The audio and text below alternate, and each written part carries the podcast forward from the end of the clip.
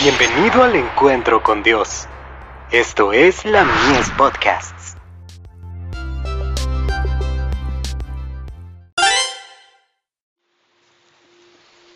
Recibiréis poder para establecer la verdad bíblica, para que el Dios de nuestro Señor Jesucristo, el Padre de Gloria, os dé espíritu de sabiduría y de revelación en el conocimiento de Él.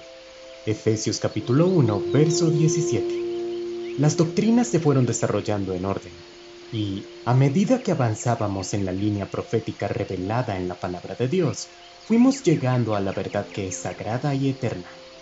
Quienes paso a paso repasaron la historia de nuestra experiencia observando la cadena de verdad que hay en las profecías, fueron preparados para aceptar y obedecer cada rayo de luz. Oraban, ayunaban, investigaban, y cavaban por la verdad como los que buscan tesoros escondidos. Y, como sabemos, el Espíritu Santo nos guiaba y enseñaba. Se propusieron muchas teorías con apariencia de verdad, pero al estar mezcladas con pasajes mal interpretados y mal aplicados, conducían a errores peligrosos. Conocemos muy bien cómo se estableció cada punto de la doctrina y el sello puesto sobre ellos por el Santo Espíritu de Dios. Todo el tiempo se oían voces que decían, aquí está la verdad, yo tengo la verdad, síganme. Pero venía la advertencia, no los sigáis, yo no los envié, pero ellos corrieron. Véase Jeremías capítulo 23, verso 21.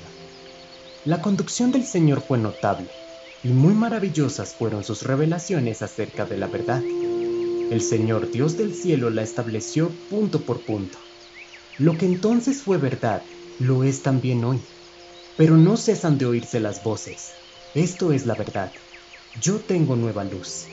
Sin embargo, esta nueva luz en las líneas de interpretación proféticas es una mala aplicación de la palabra, lo que deja al pueblo de Dios a la deriva y sin un ancla para sostenerlo. Si los estudiantes de las escrituras tomaran las verdades que Dios ha revelado en la conducción de su pueblo, las digirieran y las asimilaran en la vida diaria, serían canales vivos de luz. En cambio, los que se dedicaron a estudiar nuevas teorías y mezclaron la verdad con el error para tratar de destacar esas cosas, demostraron que, al no encender sus lámparas en el altar divino, se apagaron totalmente. Manuscritos liberados. Tomo 17. Páginas 4 y 5.